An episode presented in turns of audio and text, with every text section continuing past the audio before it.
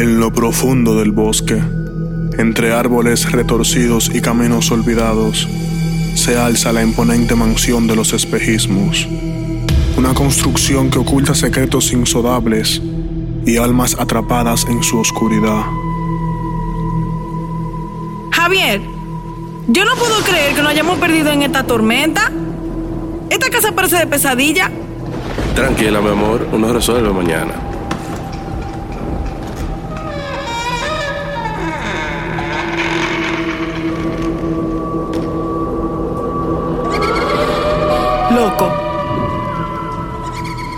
¿Tú, tú, escuchaste eso? Eso parecía un lamento. Eso es el viento. Tú sabes que la casa vieja rechina. Pero vamos a ver qué es lo que es. Javier, algo se movió en el reflejo. ¿Tú estás seguro que no hay nadie más aquí? Eso es solo tu imaginación, muchacha. Dale banda a eso.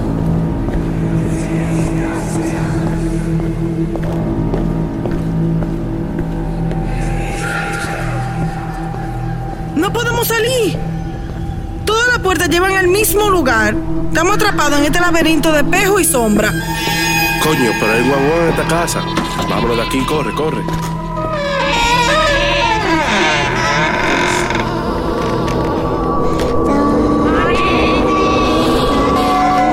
Los espíritus atormentados buscan venganza, pero Amanda y Javier descubren la clave para liberar las almas que yacen atrapadas en la mansión. No podemos quedarnos aquí.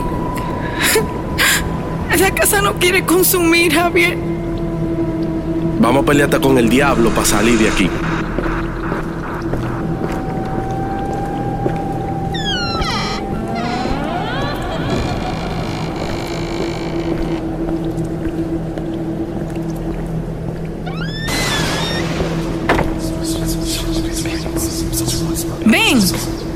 Debemos de romper los espejos. Para así poder liberar las almas. Sí, sí, empieza por allí.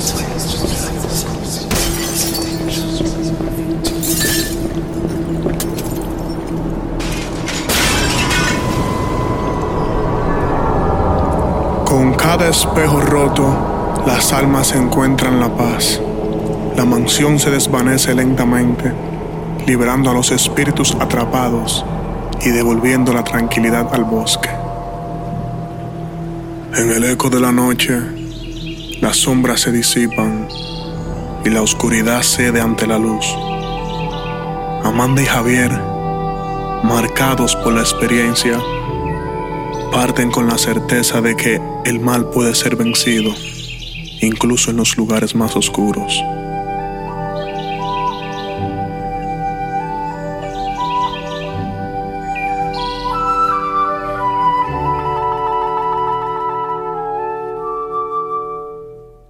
El misterio se desvanece, pero la lección persiste. En cada reflejo y sombra se ocultan historias que aguardan ser descubiertas, incluso si el precio es adentrarse en lo desconocido.